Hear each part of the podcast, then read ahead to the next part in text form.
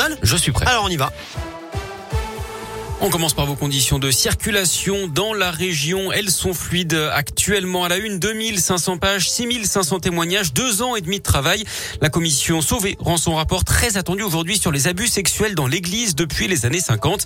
3000 religieux au minimum seraient concernés. Le rapport qui fait état de 216 000 victimes. François Deveau est le fondateur de l'association La Parole Libérée aujourd'hui dissoute. Il dénonce la mauvaise foi de l'église dans ce dossier, notamment l'affaire Préna. Écoutez-le.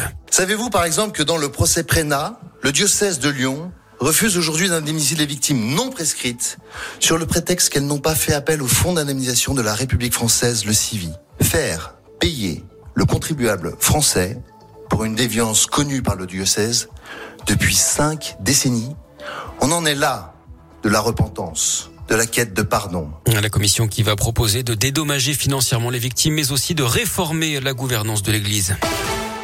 L'actu, c'est aussi cette journée de mobilisation, réforme de l'assurance chômage contre les retraites, les conditions de travail, grève interprofessionnelle à l'appel de l'intersyndicale dans toute la région. Manifestation à Lyon, Saint-Etienne, Bourg-en-Bresse, Clermont-Ferrand, perturbations dans les gares, les écoles, les cantines et les crèches. Le détail est à retrouver sur radioscoop.com.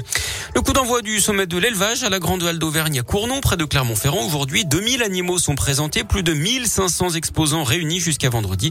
95 000 visiteurs sont attendus, dont certains candidats à la présidentielle. On rappelle que l'événement avait été annulé l'an dernier à cause de l'épidémie. Une grosse frayeur dans l'Ain. Hier, une bouteille de gaz a explosé dans un appartement d'Amberieux en Bugey. Une femme a été légèrement blessée, transportée à l'hôpital.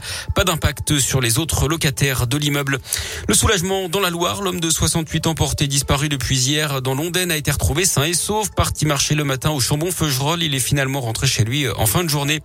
Les aveux du principal suspect dans l'affaire de la mort d'une Stéphanoise de 50 ans. Son corps avait été retrouvé samedi matin dans un pré à Monistrol sur Loire, en Haute-Loire.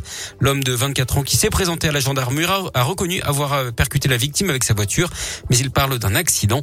Il a été mis en examen et placé sous contrôle judiciaire d'après le progrès. Et puis un drame de la route en Haute-Loire, une femme de 35 ans a perdu la vie hier dans un accident à Beauzac. En cause un choc très violent entre une voiture et un fourgon. C'est la passagère hein, de la voiture qui n'a pas survécu. Le conducteur lui a été grièvement blessé et conduit à l'hôpital nord de Saint-Étienne. Les suites du derby dimanche soir entre Saint-Etienne et Lyon, d'après le programme supporter de 23 ans, a été placé en garde à vue et sera jugé prochainement. Deux fumigènes ont été retrouvés dans son caleçon.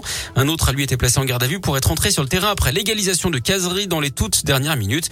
Cet homme de 35 ans a expliqué qu'il n'avait pas réussi à contenir sa joie au moment du but de la SS. Et puis le patron, c'est lui, Thomas Pesquet, a officiellement pris les commandes de la station spatiale internationale. Hier, une première pour un Français. Il va s'occuper euh, de ses nouvelles fonctions jusqu'à son retour sur Terre. Retour prévu au mois de novembre.